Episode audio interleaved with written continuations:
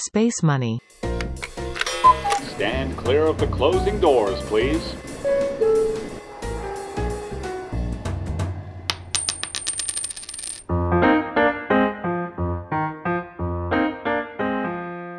Olá, eu sou Renan Souza e esse é o nosso primeiro Spacecast, podcast de educação financeira da Space Money, criado para te ajudar a tomar as melhores decisões para o seu dinheiro. O tema deste primeiro programa é Resoluções Financeiras para 2020. Como ter um ano próspero de verdade dessa vez. De ano, muita gente faz aquelas famosas resoluções para começar uma dieta, ir na academia, parar de fumar, tudo para ter uma vida mais saudável. Eu e a Laís já fizemos muitas dessas promessas, não é verdade? Isso mesmo, Renan, já fizemos. Oi, gente, eu sou a Laís Martins e entre essas promessas que a gente estava comentando, as pessoas fazem planos de começar a guardar o dinheiro, sair do vermelho e resolver as dívidas, né, no próximo ano. E nisso a gente pode ajudar. No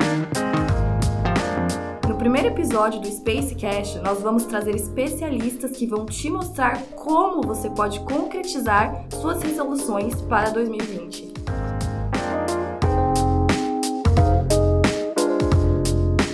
E antes de começarmos a falar como você pode começar a se organizar neste começo de ano, precisamos ter uma ideia do que esperar da economia, já que a taxa básica de juros, a inflação e outros índices interferem diretamente nas finanças, né, Renan?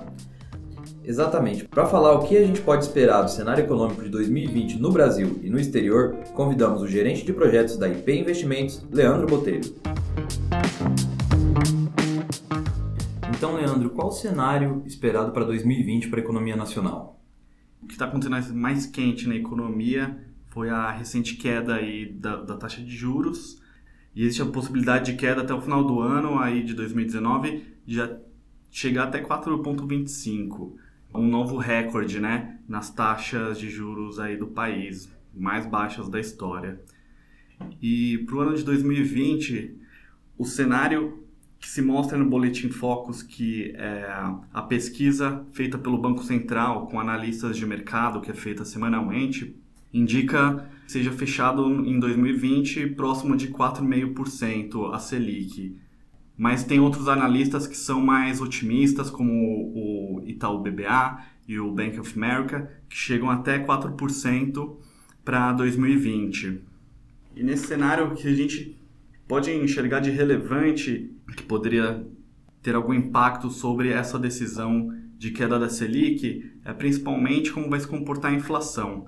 A inflação parece que vai se comportar de maneira estável em decorrência da alta capacidade ociosa que a economia vem apresentando, aí ainda está muito elevada. E quais são as perspectivas de crescimento para 2020? Então, em 2020 a gente ainda tem algumas incertezas sobre o que se vai dar de crescimento, mas os dados mostram uma melhora moderada. Qual que é o principal fator de limitação do crescimento? Ele é o nível de desemprego que ainda está se apresentando muito alto e resiliente e que deve melhorar progressivamente aí só com uma retomada um pouco mais forte, mas isso acaba limitando a demanda e a confiança do consumidor, que são variáveis muito relevantes na formação das expectativas de mercado, de investimento e logo de crescimento. E para o cenário externo, o que a gente pode esperar para o ano que vem? É muito difícil a gente determinar o que pode acontecer, principalmente com essas ondas de populismo aí é, no mundo de forma geral. O Trump anunciou recentemente, de maneira informal, tarifas para o aço brasileiro importado, só que nada se concretizou ainda nesse sentido. A China a gente enxerga uma certa desaceleração, é, nesse ano e para o próximo ano, de maneira mais relevante, no bloco do euro também, principalmente com as incertezas do Brexit e sobre a guerra comercial entre China e Estados Unidos, né? É importante também ressaltar que a China vem apresentando um problema grave na sua produção de carne suína, que é a carne mais consumida no país. A gente teve um surto de de peste suína africana que obrigou o abate de aproximadamente 20% da produção de carne suína dentro da China. E isso está impactando de forma muito relevante a importação de carne para o Brasil e, consequentemente, os preços aqui que são sentidos. Isso vai impactar muito provavelmente a inflação. até o fechamento do ano, mas como é um evento que se espera que seja mitigado aí com o passar do tempo, ele não deve apresentar uma característica de manter a inflação elevada aí no decorrer do, do tempo, ou seja, não deve ser um evento que venha causar uma mudança nas expectativas para a queda da Selic até o ano que vem.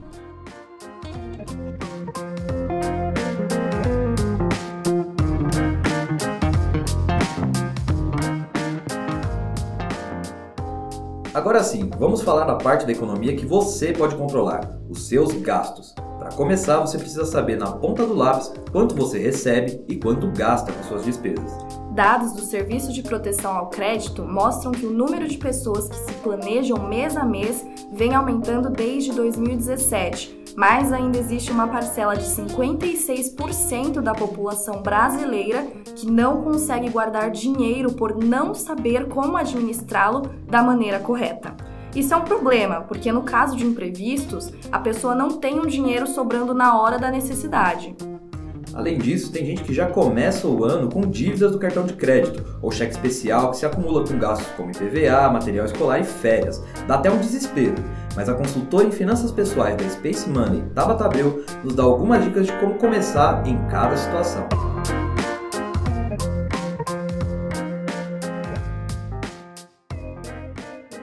Tabata, quais são os principais desafios nesse final e início de ano?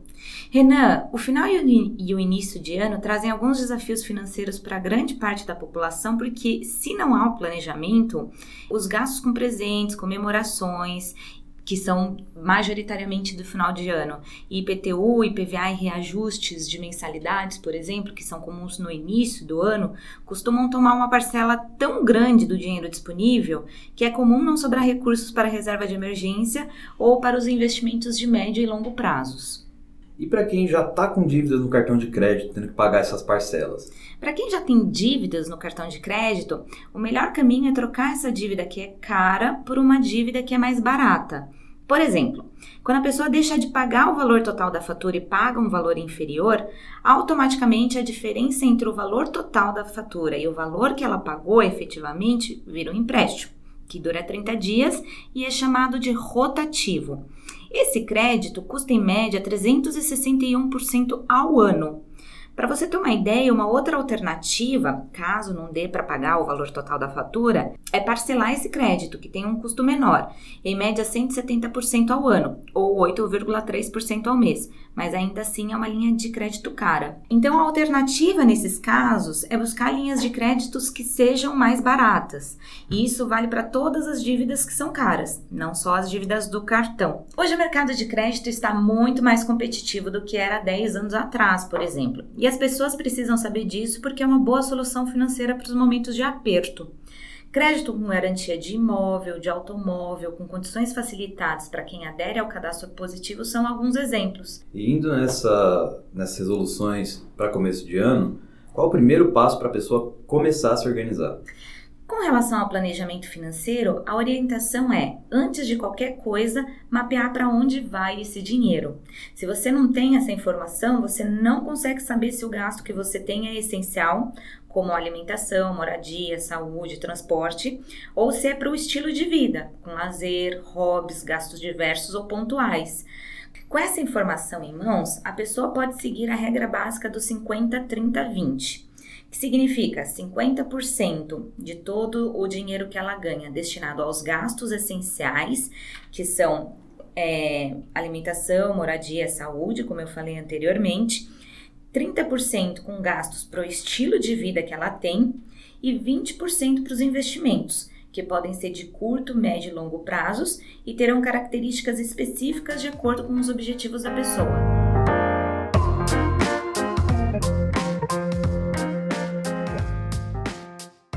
Bom, agora vamos falar do planejamento financeiro para o futuro. Menos de 10% dos brasileiros têm um plano de previdência privada, segundo o Datafolha, o que é de se estranhar, já que a reforma da Previdência tornou o acesso à aposentadoria pública ainda mais difícil do que já era. Outro investimento para sua vida, como o próprio nome já diz, é o seguro de vida. Uma pesquisa do Ibope com a Prudential Brasil revelou que somente 15% dos entrevistados tinham seguro de vida, o que deixa a grande maioria da população descoberta em caso de interrupções imprevistas na sua vida profissional.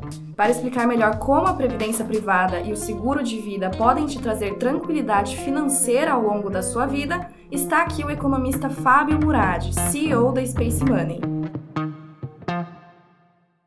Fábio, dentro do planejamento financeiro de qualquer pessoa, qual a importância da previdência privada e do seguro de vida? Nós sempre temos três riscos financeiros que vão caminhar durante toda a nossa, toda a nossa vida, né?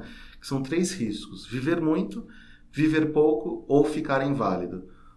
O risco viver muito, você consegue eliminar ele quando você contrata uma previdência privada de uma, de uma forma correta, com bom produto, baixas taxas e, enfim, boa performance. O risco de viver pouco e ficar inválido, você consegue eliminar ele da sua vida contratando um seguro de vida e que, que lhe garanta um risco de morte para sua família, né, se você não estiver mais presente. E se você ficar inválido, você consegue contratar essa cobertura por invalidez.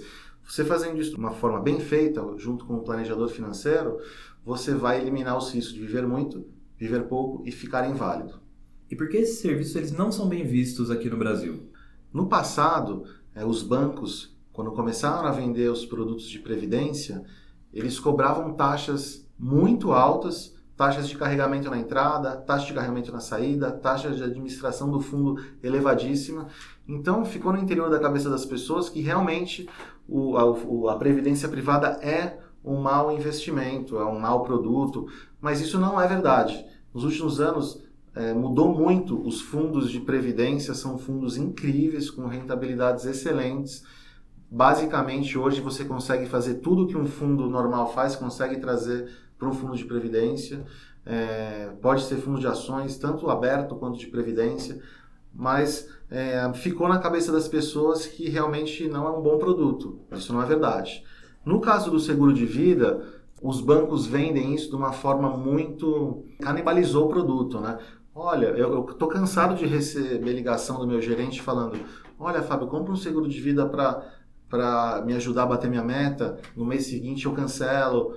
É, ou eu, quando eu falo com o meu gerente pedindo um crédito, por exemplo, o gerente fala: Pô, Fábio, compra esse seguro de vida aqui que eu aumento o seu limite. Então, nunca teve uma venda consultiva. Qual o valor do seguro de vida? Qual o valor da minha previdência? Qual o meu risco de viver muito? Qual o meu risco de viver pouco? Qual o meu risco de ficar inválido. Então é por isso que é, as pessoas acham que não é um produto legal. E como escolher os produtos certos de previdência e de seguro de vida? Legal. Para você fazer uma escolha correta, é fundamental que você converse com o seu planejador financeiro. Ele é o profissional que vai te ajudar a definir o risco de viver muito, o risco de viver pouco, o risco de ficar inválido e vai te encaminhar para um assessor de investimentos e para um corretor de seguros montar a estratégia ideal para o seu produto. Então, Fábio, como funciona se eu chegar hoje na Space Money e quiser fazer meu planejamento nesse sentido? Quando você embarca aqui na Space Money, inicialmente você vai falar com a equipe de planejamento financeiro, liderada pela Tabata. Então, ela vai entender exatamente aonde, como é que você está na sua vida financeira é, e vai montar esse planejamento. Na sequência, você vai falar com a equipe de corretores de seguros para contratação de previdência, vida e riscos de invalidez. E a sua grana mesmo, aquela que você quer formar patrimônio, ter um objetivo de comprar uma casa, fazer uma viagem de lua de mel, pagar o MBA dos seus filhos, a nossa equipe de assessores de investimento vai te ajudar a fazer a, uma, a melhor alocação para cada um dos seus objetivos. Basicamente é assim que o cliente embarca aqui na experiência Space Money.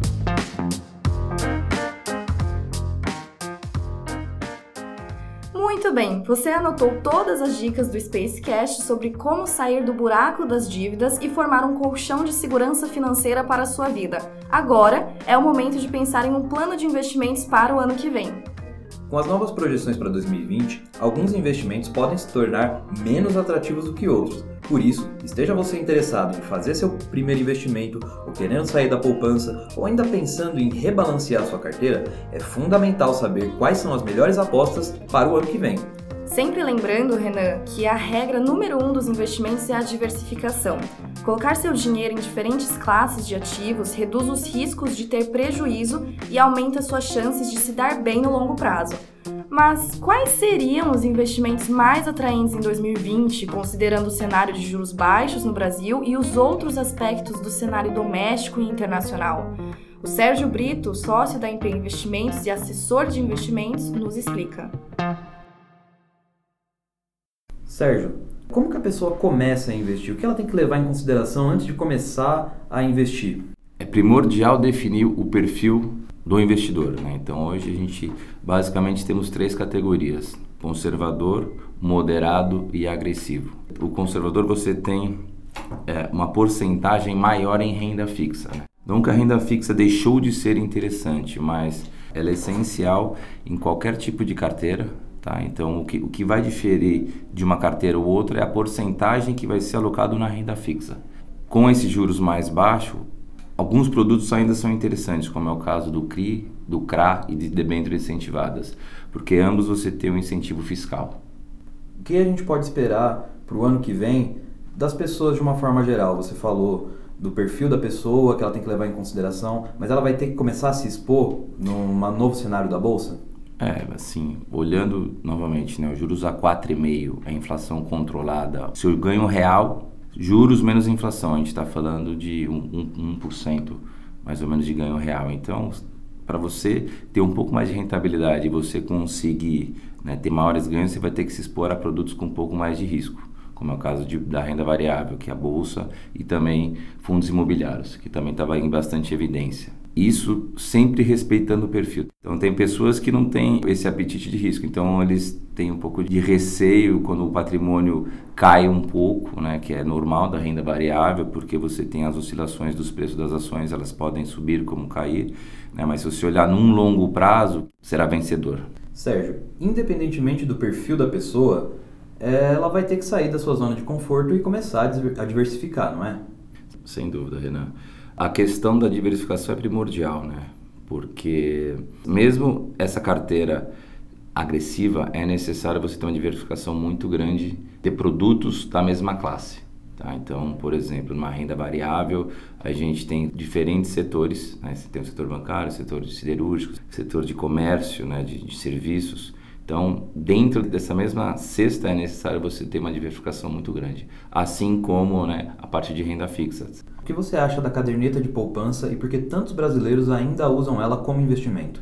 Talvez seria a falta de conhecimento, conservadorismo e a segurança, né? As, muitas pessoas ainda acreditam que o dinheiro na poupança, por estar dentro de um banco, é mais seguro. Mas sem dúvida alguma, agora com esses juros mais baixos, é, a poupança deixou de ser atrativa. Então, a gente colocando juros novamente, menos inflação, provavelmente a poupança deve estar com uma rentabilidade negativa. Então, é, o Brasil ainda vai evoluir muito na questão de desenvolvimento do mercado de capitais. Eu acredito aí a XP foi pioneira nesse modelo e a tendência é que as pessoas cada vez mais tirem os recursos da poupança com a ajuda do assessor e consiga rentabilizar mais os seus recursos. Sérgio, com esse cenário interno de queda na taxa de juros e no cenário externo, essas incertezas que a gente tem no mercado global, cliente que chega para você hoje, qual é a recomendação geral que você dá como assessor de investimentos? Primeiramente, né, é definir o perfil. Posteriormente, entender as necessidades e os objetivos desse cliente e aí sim a gente faz um balanceamento da carteira. Com esse cenário de 2020, né, vamos partir da premissa um perfil moderado, nem uma pessoa tão conservadora, nem uma pessoa agressiva. Eu balancearia uma carteira, colocaria parte de renda fixa em debêntures incentivadas, crise e CRAS, pela questão do incentivo fiscal. Colocaria parte em fundos multimercados com diferentes estratégias e colocaria pelo menos uns 20 a 25% em renda variável, né? Aí de colocando diversos fundos de ações. Essas e outras dicas que você acabou de ouvir sobre finanças pessoais, investimentos, crédito e seguros podem ser lidas no site spacemoney.com.br. Lá você também encontra os contatos dos assessores da Space Money que podem te ajudar a tomar as decisões certas na sua vida financeira.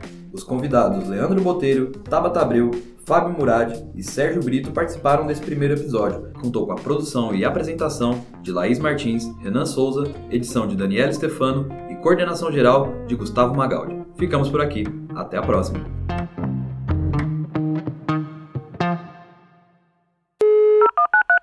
Space Money. Stand clear of the closing doors, please.